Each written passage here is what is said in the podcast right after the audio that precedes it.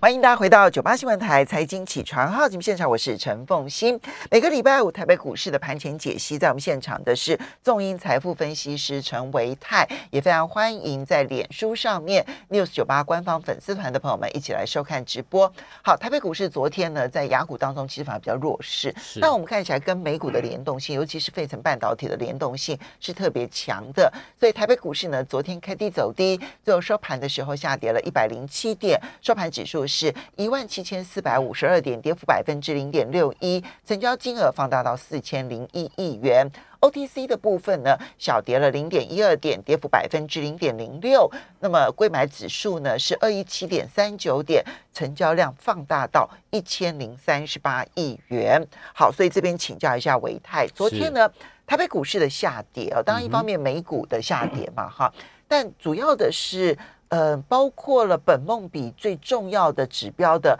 元宇宙，嗯，下跌。然后第二个呢，是代表着其实业绩很好，有没有这个过低的这些航运股？哇，昨天那个最后尾盘下杀的幅度也未免太惊人了。嗯，如何看待？嗯，好，凤林早安，大家早安哈。呃，我们看到在近期的一个台北股市是呈现了在这个一万七千五百点附近的一个震荡。那我们记得在过去大概在一个月之前跟大家分享过，就是其实台北股市，我个人看法是它是在一个大的一个箱型整理架构。那一万七千五百点这附近刚好就是我们箱型整理的一个上缘位置。而当时我们说一万七千点是中间，就是所谓的一个箱型整理的一个中间的一个强弱分界。那么现在在指数来到。到了一万七千五百点这个附近的时候，势必会有一些呃，我们所谓的之前的一个啊高档的套牢性的筹码在这边想要去做一个解套的一个动作。好，这个是目前在我们最近看到的一个情况。那所以可以观察到，昨天成交量是放大到四千亿的一个水准，而且是在 OTC 也放大到一千亿。对，好，而且是在那个呃指数在往下跌的过程当中，它是出量的。我们之前一直跟大家报告，就是说，呃，这个行情出量有有一些是属于就是往上拉高的一些所谓的获利了结卖压，而昨天出量是往下跌的时候所出的量，所以昨天的这个量，实际上，呃，我个人会比较谨慎一点点。就是说，有人是比较不计价的，比较愿意用低的价格去做一个出脱。嗯，那这代表就是市场上面的一个心态的一个这个反应，就是说，哎，我现在好像呃比较急着要走了。好，所以这个其实是在呃这个礼拜跟上一个礼拜，我们看到在盘面上面比较不一样的地方。那么当然，第二个事情是说，我们过去这一两周跟大家特别分享到，就是说在整个呃财报空窗期。对不对？好，那财报空窗期事实上大概在这个礼拜，顶多在下一个礼拜，大概就会接近尾声，就会结束。所以，就像刚刚风清所提到，有一些就是它可能就是题材，它未必有实质上面的一个营收或者是获利的个股，但是 对，但是它在最近这一两个礼拜出现大涨，这些的公司很有可能会因为这个哎财报数字的出来。呃，丑媳妇见公婆等等的哈，那么它的股价可能会有一些修正。那或者是有一些的公司，它也的确财报数字很好，可是呢，股价在这段时间已经反映了。那这时候他们会有一点所谓的利多实现或者利多出尽的一个味道在。好，所以我觉得在短线上面，台北股市目前的一个卖压主要来自于这两个来源。好。那如果是这个样子的话，那么这种获利了结，其实算是获利了结，或者是短呃，或者是之前套牢的解套卖压，是大概要多久才能够？我们或者我们要看到什么样的迹象才能够确定这样子的一个？的套牢卖压应该已经是化解的差不多了。嗯，好，呃，我们可以从在最近期的这个盘面上面的一个这个啊强势股来看，然后如果说在接下来，我们说在这一波其实一直以来领先加权指数上涨的，其实是像是什么二级体，嗯，像德伟或者是像车王店这些的，什么鹏程这类，就是其实他们是在呃十月。之前就开始涨了这些所谓的领涨的一个指标，那这么这些族群，它是不是能够在接下来的修正过程当中领先去做一个止跌跟落底？因为我们知道说先涨的先先先先做头，或者先先休息。那先休息之后就会先落地，所以这些是属于之前这个领涨的这些类股跟族群，甚至包括 PCB，他们有没有出现这种所谓的就是呃领先修正结束的一个讯号？我觉得这个是第一个观察的一个重点。好，但是我个人认为，其实这一波目前我个人的看法是不会修正太多才对。为什么？因为其实。在呃涨多的中小型电子股里面哦，其实有之外，我们看到像是呃像是金融或者有许多的传产的全资股，其实都一直在呃缓步垫高或者是在低档去做打底的一个过程。那金融股的部分，我们在上个礼拜跟大家分享过哈，这个兆丰金是属于这次的一个关股的指标。那么在呃前十月份，我们看到金控个股都交出。很亮丽的一个成绩单，包括像富邦金，包括像国泰金等等。可事实上，这些的个股呢，在前一阵子，他们其实股价上并没有很明显的去做一个反应。所以，我觉得在这一些就是我们说的，哎，可能财报数字好，但是股价还没有反应的这一些的一个族群，它会在接下来这个时间点去做一个，你要说落后补涨也好，或者是做轮动也好，基本上它会抵消就这些之前涨多的一些族群它下跌的一个力道。好，这是这是这个这个在盘面上面的观察。那么第二个就是说，其实目前的在整个筹码面上来讲，我个人观察其实并没有特别的一个，就是比如说之前的所谓的短线筹码太多，或者是这个当冲比例太高的情况，目前为止并没有。所以我觉得短线上面就是稍微做这个整理跟修正。那毕竟我们知道。第四季通常还是属于台北股市的传统旺季，不管是投信法人，不管是呃业内公司派，基本上他们都会在第四季想尽办法要去呃就是去做多。所以我觉得投资朋友短期上面可以稍微哎踩个刹车，放慢你的节奏，但基本上心态上还是属于偏多的。好，所以现在可能只是一个中途休息站这样的一个概念。对，那如果是中途休息站的话，它反而会是一个很好的时间点。因为它应该会有下一波，而这下一波也可能会是不同的主流，那我们就要检视一下过去最夯的主流，它在下一波还有没有机会？那又有没有哪一些比较早就开始整理完然后出发的？呃，其实我目前一直观察到，就有几个族群是我认为说它在产业面来讲算是已经相对这样落底的。呃，像之前我们所提到记忆体的部分，嗯，那记忆体可能。大家其实就没有什么信心，可是我必须要讲，就基体其实他们现在在做一个这个 DDR4 转 DDR5 的一个这个过渡期，所以其实可能不会有什么太好的消息。可是以目前来看，在呃根据我个人的研究跟了解，其实新的所谓的 NB 的机种，他们所采用的 DDR5 的这一个这个进度，事实上一直在推进当中。所以预期在我们当通常这样最快就是例如说像呃明年一月份的，例例如说像 CS 大展之类的，就会有看到新的呃这些所谓的这个新的 notebook，然后搭配到新的一些不管是记忆体的规格或者是这个 GPU 的规格就会出来哦。所以我觉得这部分这个记忆体，也就是说 NB 相关零组件的部分，我觉得这个是可以做留意，因为据我了解，现在 NB 的这个规格。大家都开始往上去做一个提高，嗯，好，不管是记忆体或者散热模组，这些都是。你的记忆体特别重点是放在，我觉得是低润，低润，我觉得是低润，对，低润这一波其实应该说它的最弱的吧，这一波，对对。但是我们讲投资就是要找大家还没有真正注意到的，然后它在目前是在产业的相对的谷底的这种族群，对投资票会比较有利。好，OK，这是在这个是在这个呃记忆体的部分，对。然后呃，但我觉得第四季传产股也是会有机会的。为什么？因为其实传产股其实有些族群，尤其是一大型全资股也整理很长一段时间。例如说像元房，好，我们看到最近其实法人一直在去做布局。远东新呐，远东新，远东新还是远房？远东新就是以前的远房。哦，真的哦。对对，sorry，没有，就这个，这我连连连我都有时候就会就会直接想远房，因为这个已经已经已经在在脑袋里面了，对，很久了很久了，对对对。哎，那就表示说我已经不关心纺织股很久了，尤其是这种。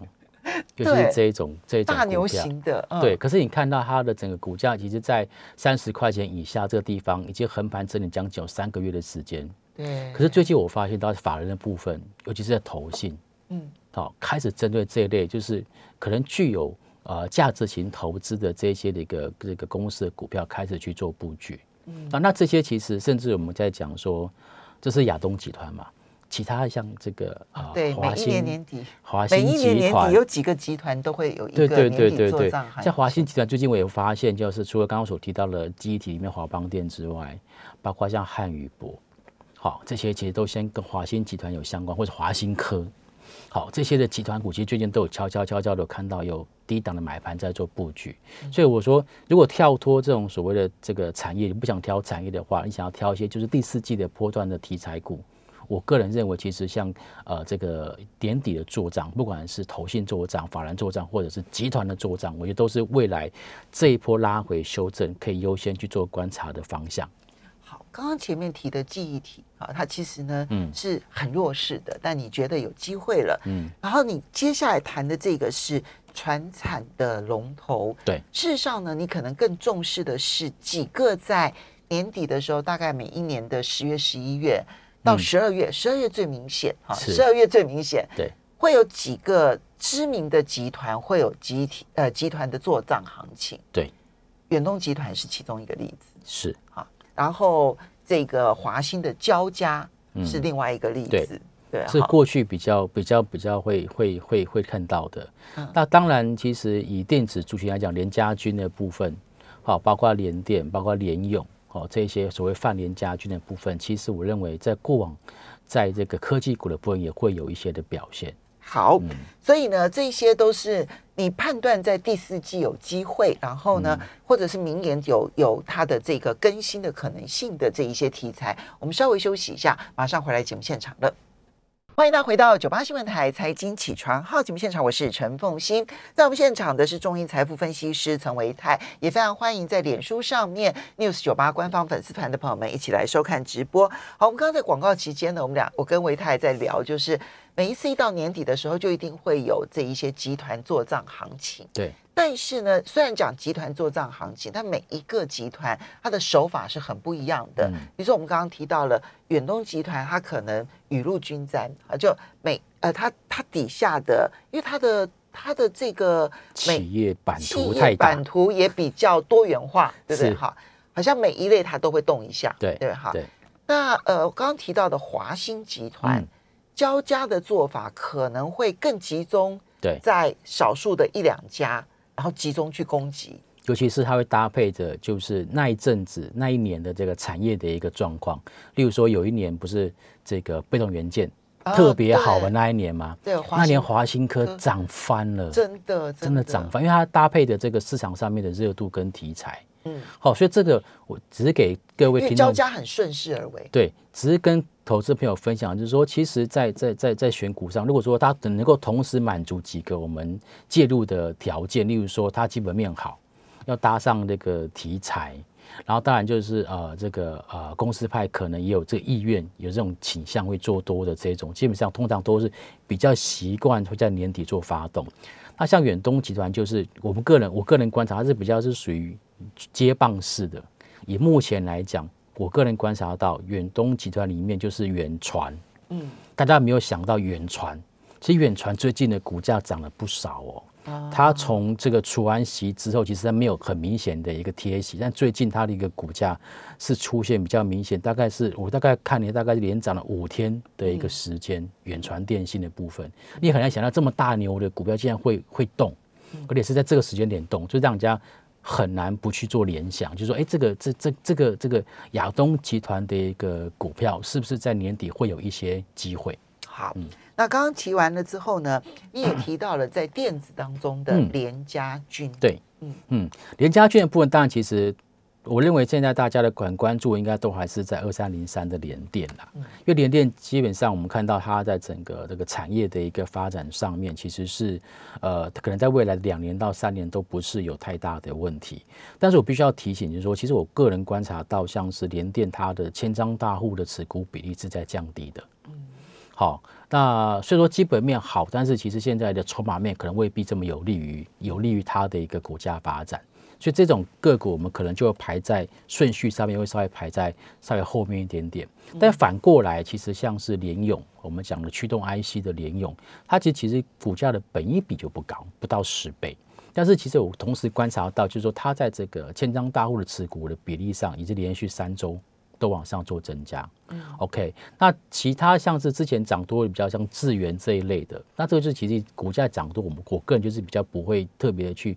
呃去说说在年底这个时间要去特别去做一个介入，因为它其实毕竟呃有些人可能会想要在年底去做一个获利了结的动作，嗯，对，所以我觉得这个呃包括像是这个营收或者是筹码面跟基本面跟未接，我觉得都是要考量的方向。嗯，不过我也曾经以前听过一位股市老手跟我是。说，他说连家军啊，联电的做法是每一年挑一两档，对然后呢，你就会发现那一两档特别的集中、对杰出，对比较不是那一种，就是好像我联动性比较高，它联动性的相关性相对来说比较，不是说完全没有，那相关性没有那么高。对，呃，可能因为他们呃，应该说电子族群本来他们在市场上面的筹码就会比船产来的还要稍微散乱一点点。嗯，好，所以你说要要安排到每一档个股都有涨到，我觉得这个其实有点难度。所以，与其每一个都让它涨，那都涨不多，还不如集中火力在某一两档股票上面，让它好好的去做发挥跟表现。嗯，哦，所以我刚刚提到像联电、联电集团，像我个人目前观察就联咏的部分，因为整个 Driver IC 的一个这个呃最近的气势还不错。嗯，哦，我筹码面也不错，所以我觉得这个可以特别做留意。好，这些呢都是属于呃在年底的时候用集团的角度来看待的是。那还有其他的选择的方式吗？